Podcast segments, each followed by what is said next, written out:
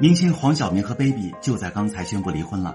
如果用一句话总结，那就是需求不匹配的婚姻真的很难走下去。黄晓明是一个什么样的人呢？他喜欢承担责任。他之前的采访中曾说过呀，他的婚姻观就是男主外女主内。还没结婚的时候，他就说了他自己对婚姻的预设。他说，将来的另一半呢，我希望他安心一点，注意安心一点。我还是希望男主外女主内的搭配方式。他说我是山东人，比较大男子主义。可是。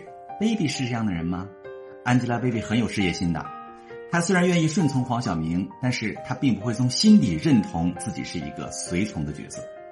有一档节目里面，Angelababy 说：“让别人都觉得什么老公对我很好之类的，当然不会甘心。她不甘心，只是被大家记住这些。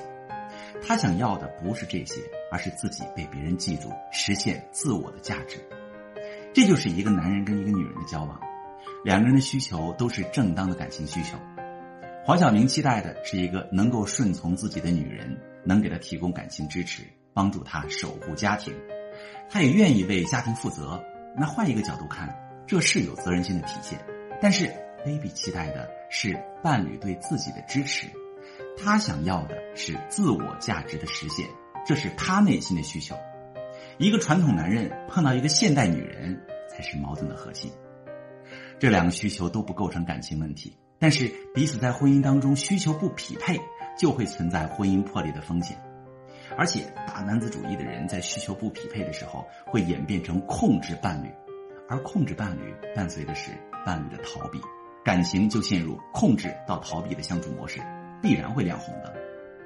在婚姻当中，需求的匹配度是婚姻质量中非常重要的标准。稳定的婚姻需要彼此的需求匹配。或者是两个人能构建一个良性的相处模式，也就能包容彼此需求的差异，保证感情的质量。感情是彼此的连接，感情中出问题，一定是两个人不懂得感情中的各种规则。我们每对有情人在一起结婚，都想要一生一世，但是结局未必能如我们所愿。我们可能足够爱，但是不会经营爱。如果你也遇到感情问题，可以跟我聊聊。